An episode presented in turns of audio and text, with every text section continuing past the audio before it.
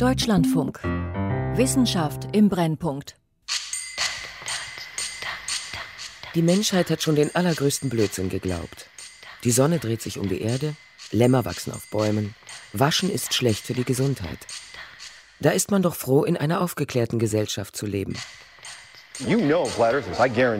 Sie kennen Leute, die meinen, die Erde sei eine Scheibe. Ganz sicher. In einer Welt, in der Logik und Tatsachen zählen. Aber sie wissen nicht, wer diese Leute sind. Denn wer an die Scheibenerde glaubt, verheimlicht es. Wissen statt Glauben. Ich halte den menschengemachten Klimawandel für nicht existent. Sean Spicer, our press secretary, gave alternative facts to that. Warum glauben wir dann immer noch Dinge, die wir besser wissen könnten? Irrwege und Irrsinn. Über Glauben und Wissen. Von Anneke Meyer.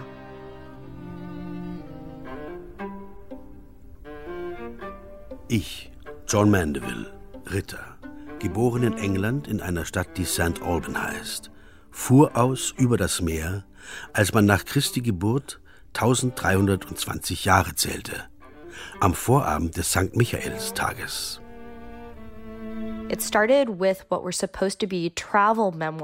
Es fing an mit den angeblichen Reiseschilderungen dieses Ritters. Es ist historisch nicht gesichert, dass er tatsächlich ein Ritter war oder es die Beschreibung einer echten Reise ist. Aber in dem Buch behauptet er, er wäre nach Indien gefahren. Und wer von diesseits des Meeres nach Indien und Katai will, der fährt durch ein Land, das Kastilbe heißt. Und das ist ein sehr schönes Land. And he personally observed this plant. Dort sah er mit eigenen Augen diese Pflanze. Und auf der Pflanze waren diese Hülsenfrüchte. And on the plant were these pods. Wenn die Früchte reif werden, so dass man sie aufbrechen kann, dann findet man darin ein Tier, das Fleisch und Blut hat und in der Wolle einem Lämmchen gleicht. Er behauptete, er hätte diese Lämmer gesehen, sie berührt und auch gegessen. Und er sagte, sie schmeckten wunderbar. Ein Lamm, das wie Gemüse wächst. In Werken der Naturforscher des Mittelalters tauchen Bilder auf, direkt neben Abbildungen von Elefanten. Kritische Stimmen merkten an, eine Kombination aus Tier und Pflanze könnte Probleme mit dem Blutkreislauf haben. Endgültige Aufklärung brachte eine gezielte Expedition, die das Tier suchte und es nicht fand. 300 Jahre waren da vergangen. Alles, was wir wissen, beginnt mit einer Vermutung. Der Unterschied zwischen Glauben und Wissen liegt darin, ob die Vermutung einer objektiven Prüfung standhält. Ohne Evidenz kein Wissen. So die Theorie. In Zeiten von Foto-, Film- und Fernreisen würde niemand mehr an skytische Lämmer glauben, was nicht heißt, dass sie ausgestorben sind. Two years old, the beautiful child went to have the vaccine, got very, very sick, now is autistic. Es zeigt ganz klar, dass in dieser Rechnung etwas nicht stimmen kann. Weil ich einfach glaube, dass Homöopathie in unserem Gesundheitssystem einen festen Platz haben muss. Der Raucher, die kommen auf Weinstadtdosen, die sind etwa eine Millionfach höher. Jeder vierte Amerikaner und jeder dritte Russe meint auch heute noch, die Erde sei der Mittelpunkt des Universums. Die Deutschen haben nicht so große Probleme mit der Astronomie, allerdings auch nicht mit Astrologie. Jeder vierte glaubt, wenn Venus im Haus des Schützen steht, ist die Zeit günstig, Neues zu lernen. Rund 70 Prozent meinen, dass Homöopathie wirkt, obwohl es dafür keine wissenschaftlichen Belege gibt. Jeder Dreizehnte dagegen hat Zweifel, dass Impfen sinnvoll ist. My name is Kaylin O'Connor. I am an associate professor at UC Irvine. Kaylin O'Connor ist Assistenzprofessorin für Logik und Wissenschaftsphilosophie an der University of California in Irvine und eine der Autorinnen des Buches The Misinformation Age. Sie erforscht, wie Wissen entsteht. Vor einiger Zeit wurde klar, dass Falschinformationen und Irrglauben zu einem gesellschaftlichen Problem geworden sind. Und das brachte mich dazu, mir die grundsätzliche Frage zu stellen, warum halten so viele Menschen an falschen Überzeugungen fest, die ihnen letztlich schaden? Normalerweise untersucht sie, wie Wissenschaftler arbeiten, um zu einer neuen Erkenntnis zu gelangen. Dieser Ansatz lässt sich leicht auf uns alle verallgemeinern. Der Prozess, in dem Forscher Wissen schaffen, unterscheidet sich im Prinzip nicht davon, wie wir alle lernen. Sie gehen dabei nur systematischer vor, was das Ganze leichter nachvollziehbar macht. Die Gelehrten, die im Mittelalter an das gütische Lamm glaubten, waren nicht dumm. Sie gehörten zur Bildungselite ihrer Zeit. Aber sie saßen diesem Irrglauben auf, weil sie einander vertrauten. Ich denke, diese Geschichte zeigt uns eine grundlegende Tatsache. Wissen entsteht in einem sozialen Kontext. Und das gilt ganz besonders für Wissenschaft. Es gibt einige wenige wissenschaftliche Annahmen über die Welt, die wir aus eigener Erfahrung machen. Aber das meiste wissen wir, weil es uns jemand anderes erzählt hat. Und es ist einfach unmöglich, alles selbst zu überprüfen. Jeder kann sehen, dass die Sonne auf und wieder untergeht. Den Beweis dafür erbringen, dass die Bewegung auf die Rotation der Erdachse zurückzuführen ist, kann kaum jemand. Ohne Informationsaustausch müsste jeder das Rad neu erfinden. Mondflug, Krebsmedizin, Internet gäbe es nicht. Nur unter die Information mischt sich manchmal ein Irrtum. So the basic model that we look at and then build on to try to understand false belief wir arbeiten mit einem Computermodell, das eine Gruppe von Leuten simuliert. Wir nennen sie Agenten, denn natürlich sind sie viel einfacher konstruiert als echte Menschen. Diese Agenten bilden ein Netzwerk. Manche reden miteinander, andere nicht, genau wie wir es in der echten Welt tun. In Kaylin O'Connors Modell haben die Agenten die Wahl zwischen zwei Theorien. Eine der Theorien ist richtig. Die Agenten sollen herausfinden, welche. Jeder von ihnen beginnt mit einer zufällig zugeteilten Überzeugung. Die Agenten überprüfen ihre Annahme durch Tests. Sie beobachten, was passiert und passen ihre Annahme dann entsprechend an. Gleichzeitig teilen sie die von ihnen gesammelten Hinweise mit den anderen. Jeder Agent kombiniert die eigenen Erkenntnisse mit den Ergebnissen der Kollegen in seinem Netzwerk. So lange, bis alle sich auf eine Theorie geeinigt haben. Jeder Einzelne handelt absolut logisch. Sie sind also wirklich gut darin, rational abzuwägen. Nichtsdestotrotz, sie können alle gemeinsam zum falschen Ergebnis kommen. Und zwar immer dann, wenn einige von ihnen Beobachtungen machen, die die falsche Theorie stützen. Das ist einfach eine Frage der Wahrscheinlichkeitsverteilung. So wird einer auf die falsche Fährte gelockt. Das führt dann auch andere in die Irre they can all end up believing something wrong because they have these social connections. 1954 veröffentlicht der Gastroenterologe Edie Palmer eine wegweisende Studie. Seit langem rätseln Mediziner, was die Ursache für Magengeschwüre ist. Untersuchungsergebnisse stützen zwei mögliche Theorien. Entweder liegt der Auslöser in zu viel Magensäure oder die Erkrankung wird durch Bakterien hervorgerufen. In Biopsien von über 1000 Patienten sucht Palmer nach Hinweisen auf Bakterien und findet keine. Er schlussfolgert, dass Bakterien im sauren Milieu des Magens nicht überleben können. Nach 1954 gilt Übersäuerung allgemein als Auslöser für Magengeschwüre. Alles ist, wie es sein sollte. Eine Vermutung wurde angestellt, sie hält einer objektiven Prüfung stand und sie bewährt sich in der Praxis. Die Behandlung mit säureneutralisierenden Medikamenten hilft. Allerdings nicht so gut wie Antibiotika, die einige Ärzte der vorherrschenden Meinung zum Trotz einsetzen, was weitestgehend unbeachtet bleibt. Wissenschaft zeigt nicht, was wahr ist und was falsch. Wissenschaft schließt anhand von Evidenz auf das, was am wahrscheinlichsten wahr sein könnte. Damit ist Unsicherheit ein inhärenter Teil von Wissenschaft. Es kann sein, dass wichtige Hinweise nicht bekannt sind. Es kann immer einen Zufallsbefund geben oder einen methodischen Fehler.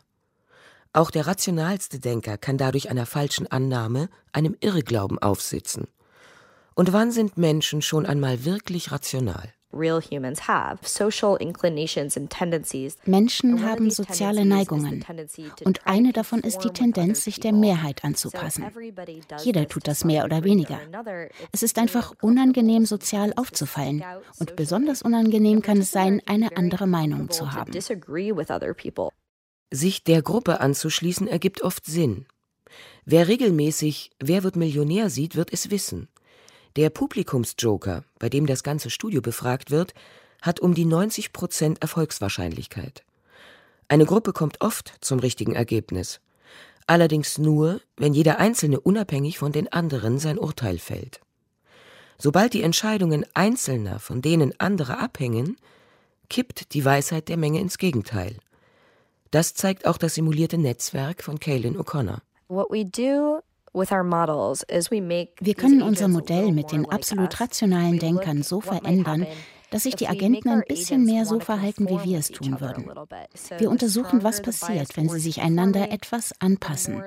Und was wir finden, ist, Je stärker die Neigung des Einzelnen, sich anzupassen, desto wahrscheinlicher wird es, dass die ganze Gruppe zum falschen Schluss kommt. Wir sehen dabei auch, einige der Agenten glauben zwar an die richtige Lösung, handeln aber nach der falschen, allein wegen ihres sozialen Umfeldes.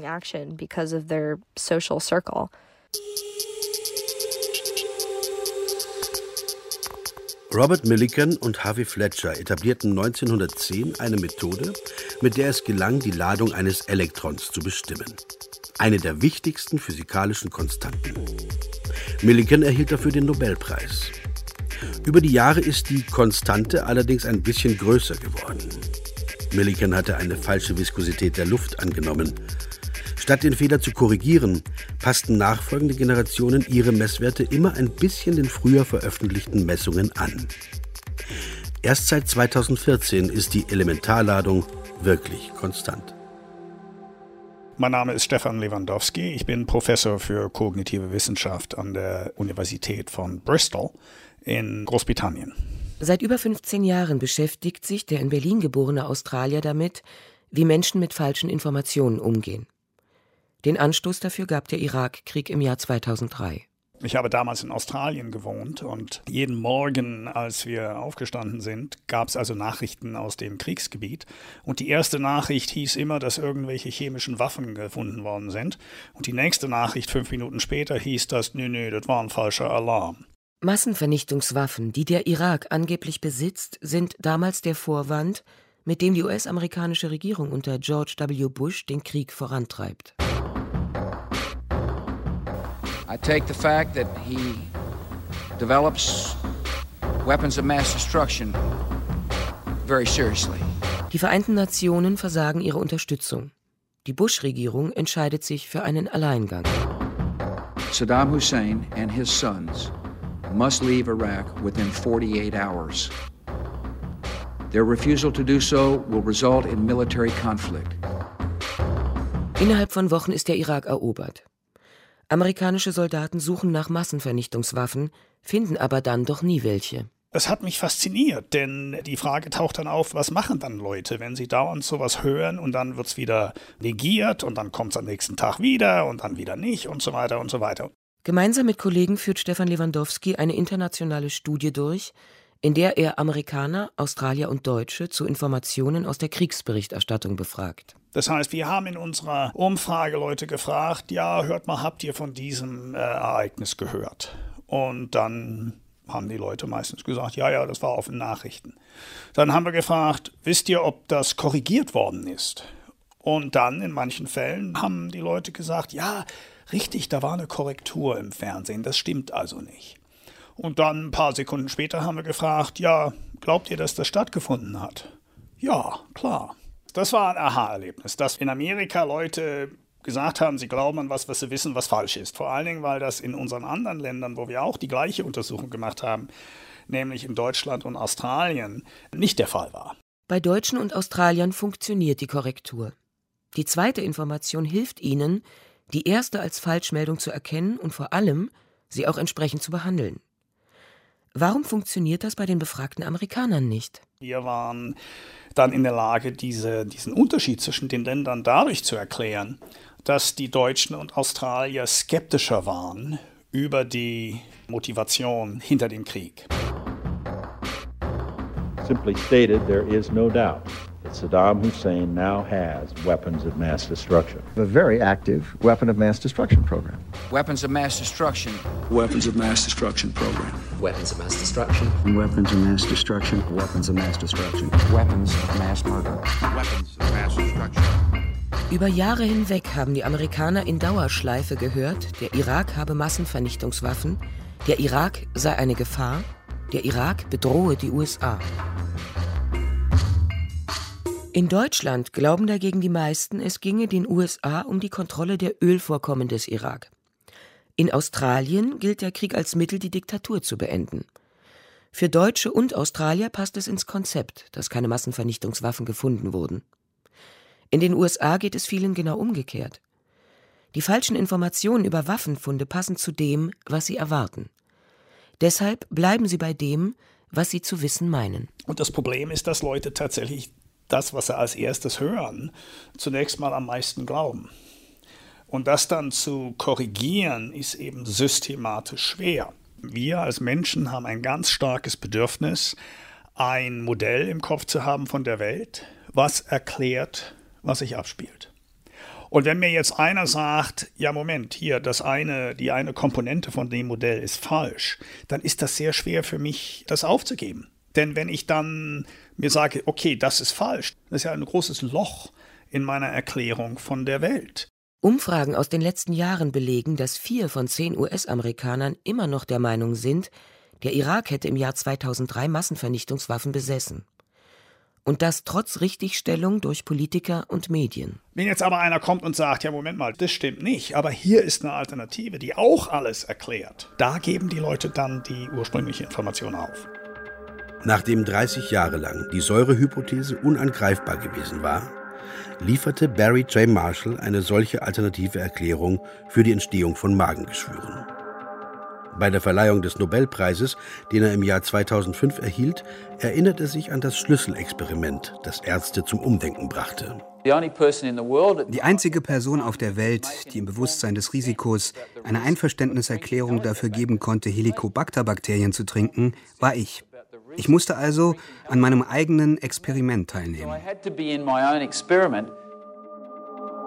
Innerhalb weniger Tage bekommt er ein Geschwür, das er mit Antibiotika wieder heilt. Nachfolgende Untersuchungen zeigen, auch die Neutralisierung der Magensäure hilft, weil der veränderte pH-Wert es für die Bakterien ungemütlich macht. Meine Vorgesetzten haben mich unterstützt. Irgendjemand musste ja die Endoskopie an mir durchführen. Der Chef der Mikrobiologie hat geholfen, die Bakterien anzuzüchten. Ich hatte also moralische Unterstützung. Ohne die Unterstützung etablierter Kollegen hätte die Geschichte aber auch anders ausgehen können.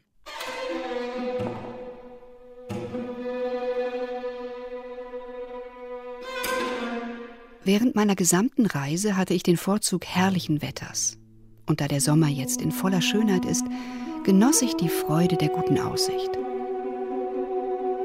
Lady Mary Wortley Montagu was a British aristocrat. Lady Mary Wortley Montagu war eine britische Aristokratin. Sie lebte im 18. Jahrhundert und reiste mit ihrem Mann, der Botschafter war, als junge Frau in die Türkei.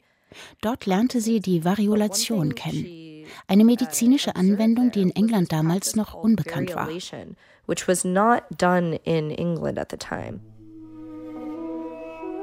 Ich werde dir jetzt etwas erzählen, das dich wünschen lassen wird, du wärest selbst hier.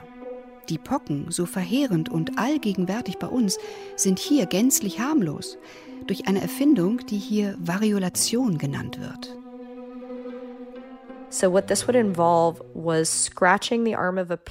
Dafür wurde der Haut des Patienten ein Kratzer zugefügt. In den Kratzer wurde Material aus den Pusteln eines Pockenerkrankten geschmiert. Das ist im Prinzip eine Impfung mit abgeschwächten Viren. Die Patienten, an denen Variolation durchgeführt wurde, machten eine leichte Form der Krankheit durch und waren danach immun. Du wirst dir vorstellen, wie erfreut ich über die Sicherheit dieses Experimentes bin, denn ich plane es an meinem lieben kleinen Sohn durchzuführen. Ich bin Patriotin genug, um keine Mühen zu scheuen, diese nützliche Erfindung auch in England in Mode zu bringen. Und mühsam wurde es. Bei ihrer Rückkehr nach England stieß Lady Mary bei den britischen Ärzten mit ihrer Idee auf wenig Gegenliebe. Die empirische Evidenz war auf ihrer Seite, mehr aber auch nicht. Sie war eine Frau, die sich in eine Männerdomäne einmischen wollte. Sie war kein Arzt und sie setzte sich für eine Methode ein, die aus einem fremden Land kam und von Heiden praktiziert wurde, quasi ein okkultes Ritual. Alles zusammen keine guten Voraussetzungen, um als glaubwürdig zu gelten.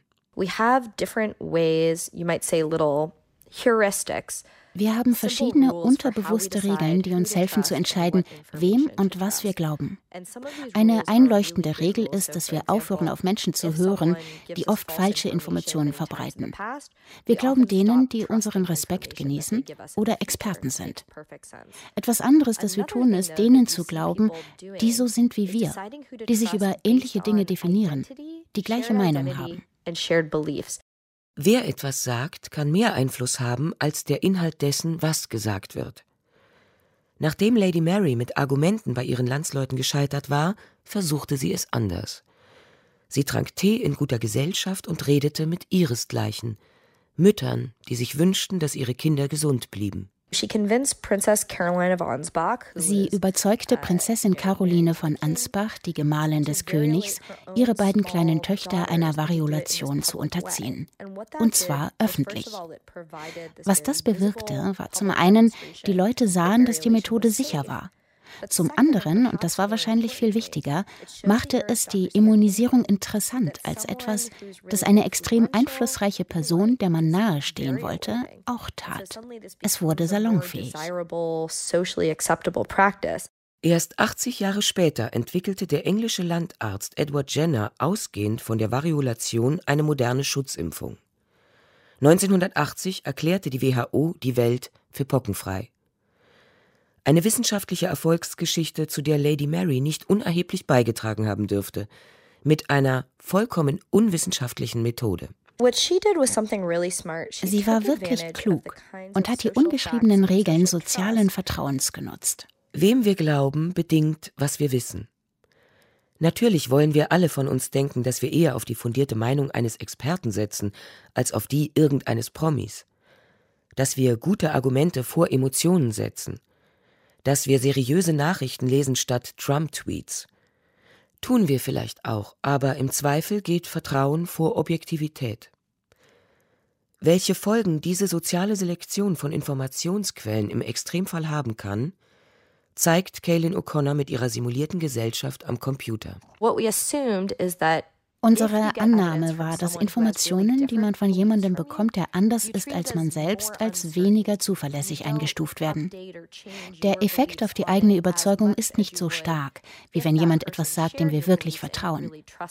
Und was wir beobachtet haben, ist, ein bisschen dieser ungleich verteilten Skepsis reicht aus, das Netzwerk zu polarisieren. Es entstehen zwei Lager, die unterschiedliche Ansichten vertreten und einander so wenig glauben, dass sie niemals einen Konsens erreichen werden. Das Ergebnis sind gesellschaftliche Glaubenskriege. Evolutionstheorie versus Kreationismus. Klimaschützer versus Klimawandelleugner. Homöopathen versus Schulmediziner. Impfskeptiker versus Impfbefürworter. Anfang der 80er Jahre entdeckt Harald Zuhausen, dass Infektionen mit humanen Papillomviren, kurz HPV, Gebärmutterhalskrebs verursachen können. 2006 wird der erste Impfstoff gegen HPV zugelassen. Schätzungen zufolge sollten bis zu 5% der weltweiten Krebsfälle durch HPV-Impfungen zu vermeiden sein.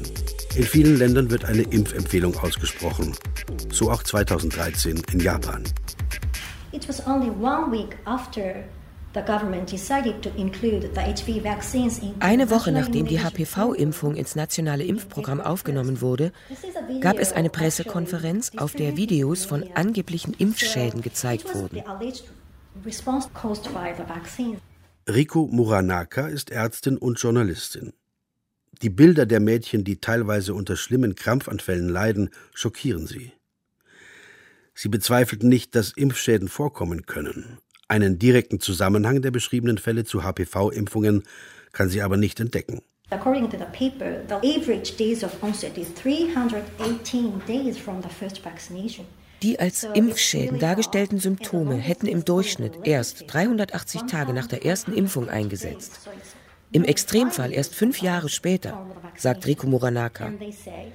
Die Impfschäden können sich angeblich in 100 verschiedenen Symptomen äußern, irgendwann im Laufe des Lebens auftreten und unheilbar sein. Es sei eine Hypothese, für die es keinerlei wissenschaftliche Evidenz gibt, die aber Angst macht, leicht zu glauben ist und leicht zu verbreiten.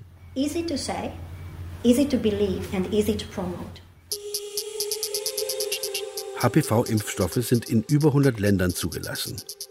Mehrere Millionen Frauen weltweit sind geimpft. Aufgrund von placebo-kontrollierten Studien und Überwachungsprogrammen wird die Impfung als gut verträglich eingeschätzt. Die japanische Regierung beauftragt trotzdem eine Untersuchungskommission und zieht die nationale Impfempfehlung bis auf weiteres zurück.